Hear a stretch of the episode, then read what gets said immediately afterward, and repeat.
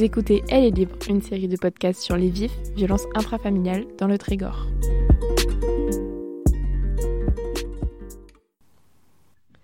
Bienvenue dans l'épisode qui aborde la thématique de la reconstruction. Les personnes victimes de violences intrafamiliales peuvent ressentir le besoin de retrouver une certaine confiance, une vie sociale et leur intégrité.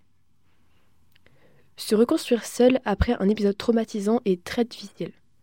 Pour cela, il existe de nombreux accompagnements professionnels, administratifs, juridiques, psychologiques, ainsi que physiques, pour se reconstruire et pour démarrer une nouvelle vie. Nous avons choisi de vous raconter l'histoire de Marie. Elle a subi des violences conjugales pendant près de 5 ans. Un jour, après plusieurs tentatives pour quitter cette situation, son compagnon la frappe violemment. C'est la fois de trop. Elle prend ses affaires et quitte le foyer pour se réfugier chez ses parents. Lorsque ses parents la voient arriver, ils prennent conscience du problème et la poussent à se faire hospitaliser. Elle reste à l'hôpital pendant une semaine avant de rejoindre un hébergement d'urgence temporaire. Après avoir perdu son travail, Marie entame des démarches administratives pour se reconstruire. Aujourd'hui, dix mois plus tard, elle souhaite aller de l'avant et évoluer dans un cadre sain. Seulement, se réinsérer après de tels traumatismes n'est pas simple et elle souhaite se faire guider, mais ne sait pas vers quel organisme se tourner pour des démarches sur le long terme. Pour cette situation, nous laisserons Marie-Christine Le Serre, présidente de l'association Mouvelle, ainsi que Marion Bouchez, coordinatrice du PAS, répondre à nos questions. Marion, bonjour. Bonjour. Tout d'abord, pouvez-vous présenter le pôle précarité de l'AMICEP? L'AMICEP, donc, euh, c'est une grosse association, hein, pour le coup, euh, implantée sur trois départements bretons, euh, divisée donc en différents pôles et dont le pôle précarité. Donc moi, mon travail là en tant que coordinatrice, ça va être vraiment de, de, bah, de coordonner un petit peu tous les différents services et les différents dispositifs qu'on peut, qu'on peut mener. Donc le PAS, c'est une permanence euh, d'accueil, d'écoute et d'orientation pour les personnes euh, victimes de violences conjugales ou intrafamiliales, euh, ou témoins d'ailleurs. Et donc en termes d'accompagnement à long terme, qu'est-ce que vous proposez? On a euh, différents dispositifs, donc les accompagnements ne euh, vont pas durer de la même, enfin, ce sera pas exactement la même, de la même manière. Donc, on a tout ce qui va être pour les personnes qui sont sur nos hébergements, où là, pour le coup, on va proposer un accompagnement global. Euh, donc, il y a ce type d'accompagnement-là. Ensuite, on va avoir d'autres types d'accompagnement où là, bah, ça va durer un an par exemple, et pendant un an, le travail il va être vraiment autour de l'accès à un logement ou le maintien dans les lieux, etc.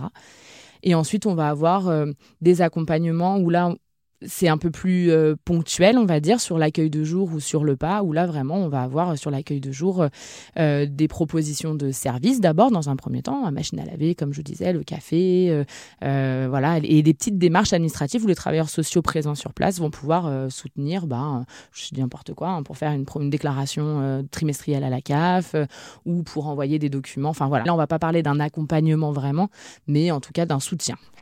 Et donc, euh, si on revient sur le cas de Marie, elle se trouve dans un hébergement d'urgence temporaire. Euh, combien de temps elle peut rester justement dans ce type de logement? Alors, euh, pour Marie, donc je suppose qu'elle a appelé le 115, que le 115 nous a orienté Marie, puisque au niveau de l'association, on a effectivement des hébergements d'urgence dédiés aux personnes victimes de violences. en fait, il n'y a pas vraiment de, de, temps de prise en charge défini.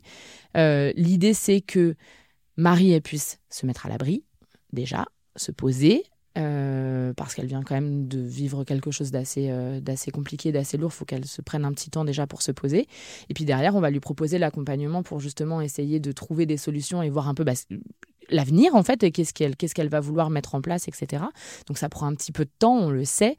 Euh, donc il n'y a pas de délai déterminé. Après, l'idée c'est bien évidemment qu'elle reste pas des mois et des années mais pour elle aussi, hein, parce que c'est du logement, c'est du temporaire, c'est de l'urgence, c'est du temporaire. L'idée, c'est de qu'on arrive quand même à, pouvoir la sortir de ce dispositif-là pour peut-être soit la faire intégrer à un autre dispositif, hein, un autre hébergement temporaire, voilà, où là, elle pourrait éventuellement rester un petit peu plus longtemps, euh, je sais pas, six mois, un an, euh, ou alors carrément bah, directement de pouvoir accéder à un logement, euh, un logement pérenne en fait, à son logement autonome. Mais ça, ça va, ça va dépendre aussi de plein de choses.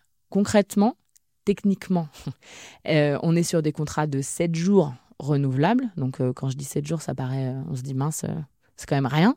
Donc, on est sur des contrats de 7 jours renouvelables, mais en moyenne, là, les femmes, elles restent, elles restent 5 mois, six mois.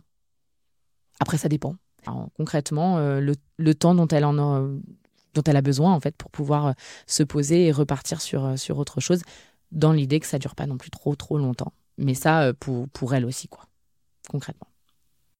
Quelle solution proposez-vous après les logements temporaires? Euh, à la sortie de l'hébergement, soit on va être sur euh, la demande d'un autre type d'hébergement, mais dans lequel elle va pouvoir rester un peu plus longtemps. Donc derrière, il y a l'accompagnement qui va aller avec le type d'hébergement. Ou alors, bah, si la personne a fait effectivement une demande de logement social ou a pu accéder à un logement sur le parc euh, privé, euh, on va pouvoir l'accompagner, on va pouvoir mettre en place d'autres types d'accompagnement. Ça, c'est en ce qui concerne nous, la MICEP.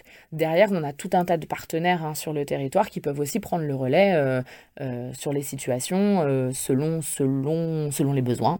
Et au pas, on essaye de proposer aussi des choses collectives parce que bah, l'idée c'est que ok, on vient chercher de l'aide, on vient chercher du soutien, mais bah il y a un après, il y a un après tout ça. Et c'est vrai que l'aspect collectif, ça permet aussi bah, déjà pour les personnes victimes de se rendre compte qu'elles sont pas seules euh, à vivre, à avoir vécu ou à vivre ce genre de choses, ça recrée du lien. En soi, c'est euh, en gros euh, venir, prendre un café, discuter, faire du dessin, écrire, parler, faire de la couture, du tricot. Enfin, l'idée c'est qu'elles se sentent un peu en sécurité quand même. Hein. C'est le lieu, le pas. L'idée c'est voilà qu'elles s'y sentent bien. Donc pour, c'est un peu aussi préparer l'après et c'est aussi une, des des douze phases vers la reconstruction aussi. Donc c'est directement lié à l'association Mouvelle? Donc à la base, en fait, Mouvelle, ça, c'était une entité du PAC. C'est maintenant une association vraiment euh, à part entière. Mais bien sûr, on travaille ensemble.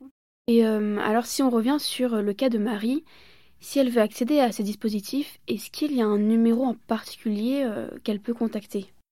Alors, je pense que, alors, si Marie est prête à tout ça, hein, je pense que au niveau de notre service, en tout cas, la porte d'entrée qui me semble en tout cas la plus adaptée, la plus idéale, c'est vraiment le pas si, si elle est prête à faire cette démarche-là, etc.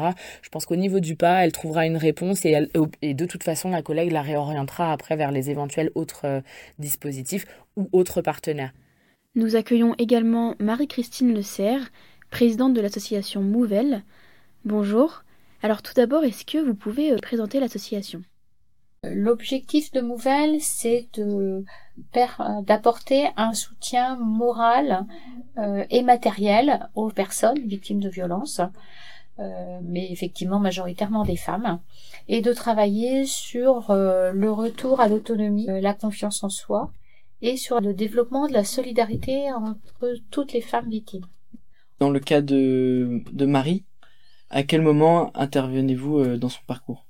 On peut intervenir assez vite parce qu'en fait, on va intervenir en termes de reconstruction. On va commencer à, poser des jalons euh, même dès que la femme va faire le premier pas enfin quand elle va euh, venir prendre un contact euh, par exemple à travers le pas et que elle va venir participer à l'atelier qu'on propose en partenariat tous les mardis après-midi de 14 à 17 heures on est déjà sur un espace de reconstruction parce que dans cet atelier, elles vont travailler sur la concentration, on va retravailler sur la confiance en soi.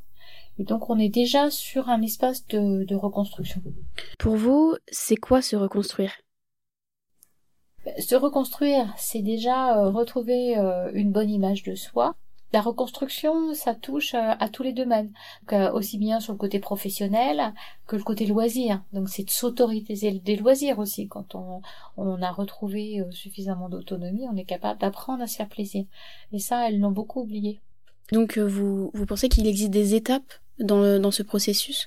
Oui, il y a des étapes. On va être sur retrouver un logement, donc une autonomie, pouvoir partir.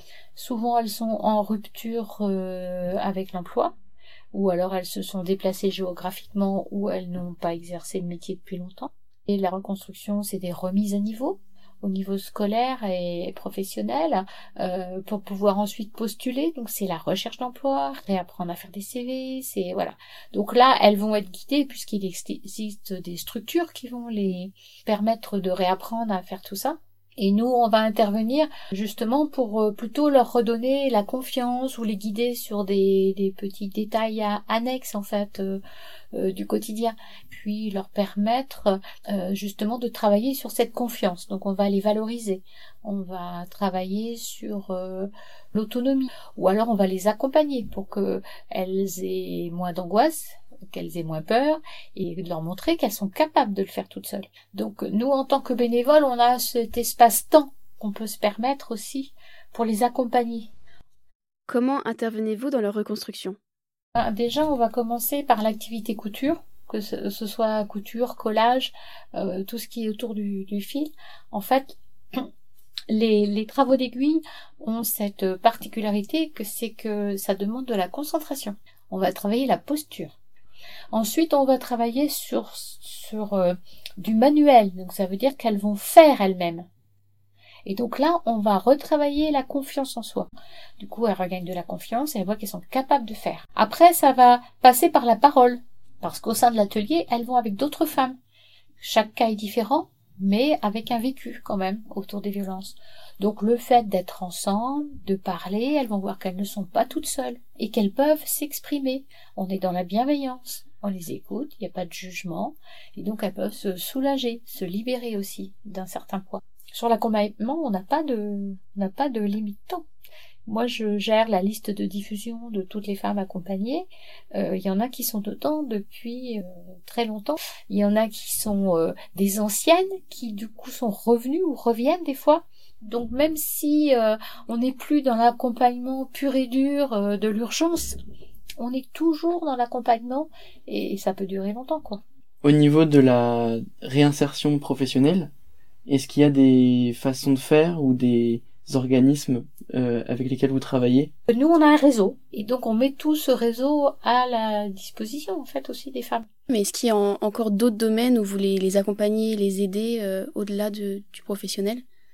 On va on va quand même essayer euh, de les guider sur tout ce qui est culturel aussi et loisirs. On va leur proposer des lectures aussi. On a une, mis en place euh, au niveau du pas une petite bibliothèque et à la caverne aussi. Donc on a deux espaces où elles peuvent prendre des livres.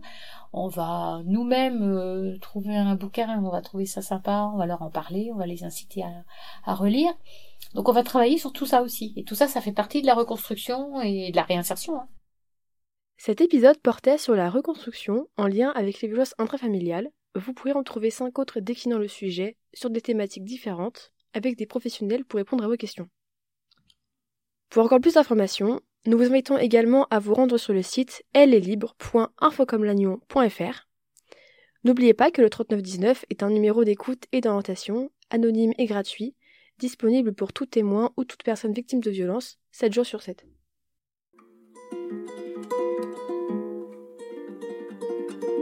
C'était un épisode de la série de podcast Elle est libre, réalisé par les étudiants en communication de l'IUT de Lannion pour le collectif 25 novembre à Lannion Trégor Communauté.